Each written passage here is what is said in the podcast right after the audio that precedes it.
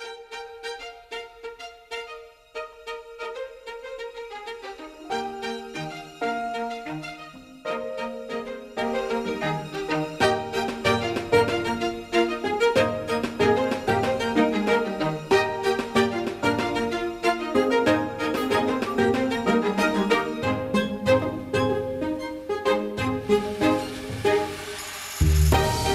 Familia, gracias por estar ahí. Corría un 11 de junio como el de hoy, pero de 1982, el año de cuando el Mundial de Fútbol tenía Naranjito en España como mascota inventada.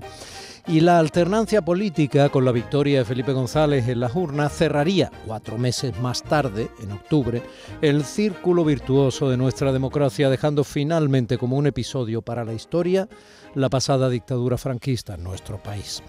Corría un 11 de junio como el de hoy, sí, de hace hoy, 40 años, cuando ET, el extraterrestre, se estrenaba en los cines de medio mundo. Aquí en España se estrenó un poquillo más tarde, casi en las navidades de ese mismo año. Aquel canto a la amistad entre un chiquillo llamado Elliot. ¿Se acuerdan, no? Elliot, ponle, ponle, ponle eco, ponle eco. Elliot. Ya está. Por esto cobro lo mismo, tampoco.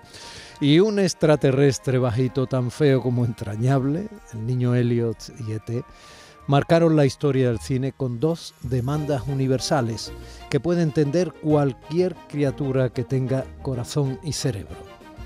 Mi casa. Teléfono. ¿Qué está haciendo? ET, teléfono, mi casa. ET, teléfono, casa.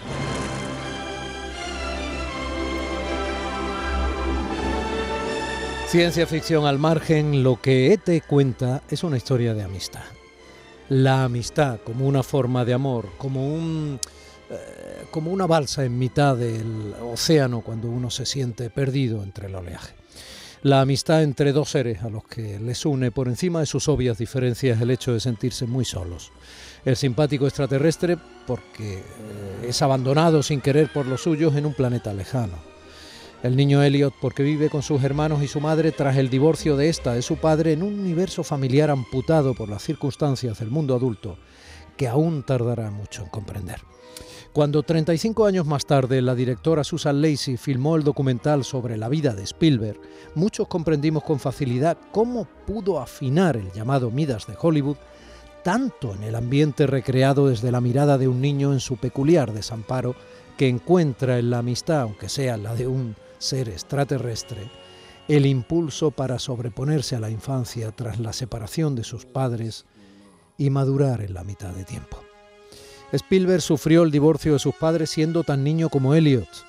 Se inventó un amigo imaginario para desahogar con él sus sentimientos y creció culpando a su progenitor de aquella ruptura hasta que ya adulto, tal y como él lo cuenta él mismo en el documental ante la cámara y junto a su padre anciano, se enteró de que fue su madre la que abandonó a éste y se marchó a vivir con su mejor amigo. Pero el padre, sacrificando su propia imagen ante el niño, jamás lo sacó de su error para cuidar la imagen de la madre adorada que tenía su hijo. La pirueta vital de la historia es que tras morir el amigo del padre de Spielberg, la madre vuelve, vuelve a recomponer la relación inicial con el padre, ya ancianos ambos, hasta su muerte. El documental sigue ahí, se titula sencillamente así, Spielberg, y encierra lecciones de cine y de vida. Bueno, ¿qué? 40 años después, a una semana y un día de las elecciones del 19 de junio, eh, una vez controlado al fin el incendio de Pujerra los aledaños de la dolorida Sierra Bermeja malagueña, mm, ¿comenzamos?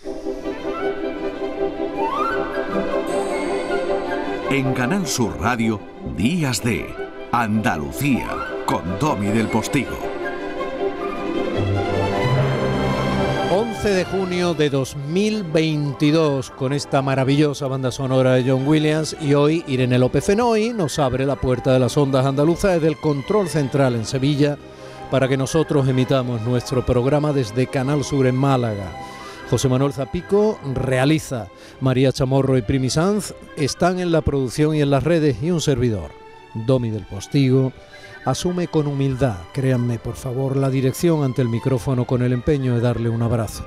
Si usted me deja y a ti te parece bien, desde este lado de la Radio Pública de Andalucía.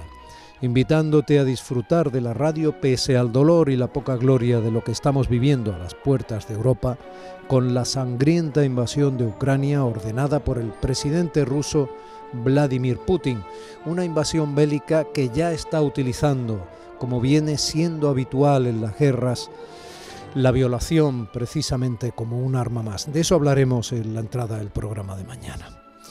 Bienvenidos a nuestro día D a nuestra mañana de sábado de desembarco en los oídos de tu corazón y tu entendimiento. Andalucía. Os invito a escuchar este día de, hoy en Canal Sur Radio con la pregunta de siempre.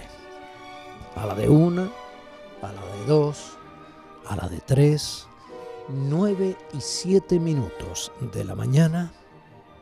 ¿Qué? Nos sentimos. Días de Andalucía, con Domi del Postigo, Canal Sur Radio.